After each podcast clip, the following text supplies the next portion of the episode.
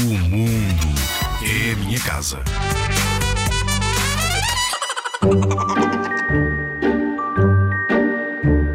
Às escuras para salvar o mundo. Milhares de milhões de pessoas que, como nós, têm a sorte de viver em casas com tomadas e interruptores elétricos, tratam a eletricidade um pouco como se fosse ar.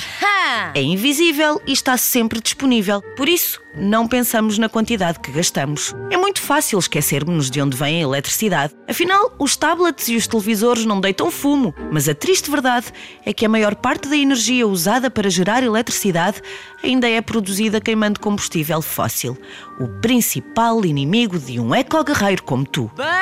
Podre. Aqui vão algumas dicas para reduzir o consumo de eletricidade. 5. Abre as cortinas aos toros logo pela manhã, em vez de estenderes a mão para o interruptor da luz. 4. Apaga as luzes quando saíres de uma divisão, a não ser que ainda lá esteja alguém, claro. 3. Não deixes a porta do frigorífico aberta enquanto pensas no que vais comer a seguir. O frigorífico gasta imensa eletricidade principalmente quando está com a porta aberta. 2. Os frigoríficos usam menos energia se tiverem dois terços da sua capacidade preenchida. Se o teu frigorífico estiver demasiado cheio, começa a mastigar para salvares o planeta. 1. Um, quando usas aparelhos com ecrãs, desliga o som e baixa a luminosidade para não precisarem de ser carregados com tanta frequência. Não deixes televisores, computadores e consolas em modo stand-by durante a noite.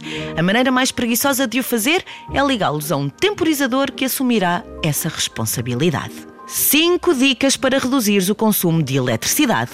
Lembra-te, o mundo é a tua casa. Descobre como eliminar o plástico, reduzir o lixo e salvar o planeta. Com base no livro 50 ideias para te livrares do plástico, da Book Smile.